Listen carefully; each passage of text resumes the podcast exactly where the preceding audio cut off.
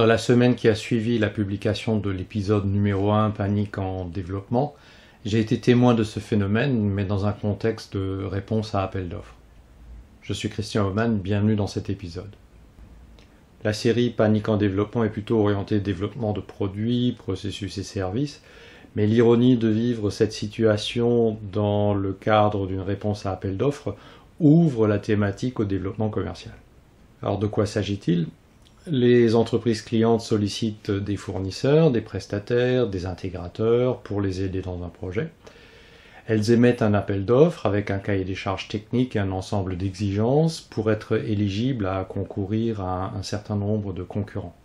Il s'agit alors de répondre dans les délais et les formes prescrites en détaillant l'offre.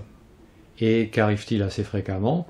Eh l'ensemble des documents de l'appel d'offres reste d'abord auprès de l'instance ou de l'autorité qui doit déterminer la meilleure équipe ou la personne la plus adéquate pour euh, rédiger la réponse à l'appel d'offres. Il faut ensuite que cette personne soit disponible pour initier le travail sur le dossier, ce qui n'est que rarement le cas et amène des délais d'inactivité supplémentaires. Il faut ensuite que les contributeurs aient du temps pour participer activement et qu'ils gèrent correctement leurs priorités. Lorsque l'on dépouille les éléments de l'appel d'offres, il y a des questions, éventuellement des éléments manquants, ou des ambiguïtés et des doutes qu'il faut lever. Il faut donc contacter l'émetteur et obtenir les éléments complémentaires nécessaires ce qui peut également prendre du temps.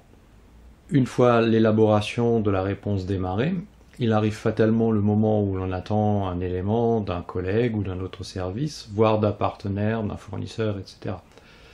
Ces éléments tardent à arriver, il faut donc relancer, plaider, supplier, des fois même menacer. Bien évidemment, le temps passe et le dossier de réponse avance par à coup. La plupart du temps, la date de remise de l'offre n'est pas négociable, il arrive également fréquemment que là où le responsable en charge ne soit pas en phase avec ce qui a déjà été produit, et il faut à ce moment-là remanier le document en profondeur. Bien évidemment, rappeler à cette personne qu'un peu plus d'instructions claires et explicites, ainsi que d'attention et de disponibilité de sa part, aurait grandement aidé. Euh, ce n'est pas le plus à propos, et euh, évidemment, on ne veut pas envenimer la situation.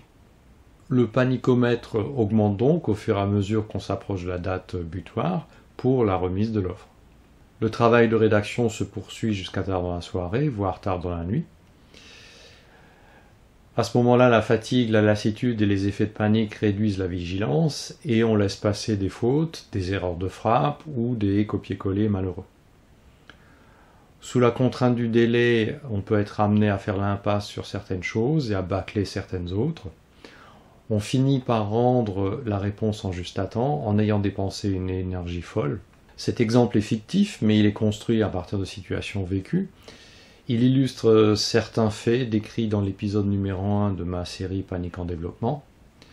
Euh, parmi ceux-là, le phénomène de confiscation du temps par l'amont, la dépendance à des acteurs tiers, à des détendeurs d'informations ou d'autorité, la perte de temps induite par l'absence ou l'inadéquation d'éléments, c'est-à-dire le manque de complet conforme.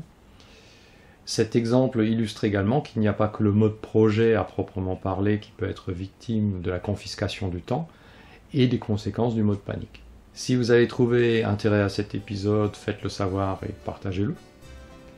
Merci pour votre intérêt et à bientôt sur l'un de mes médias.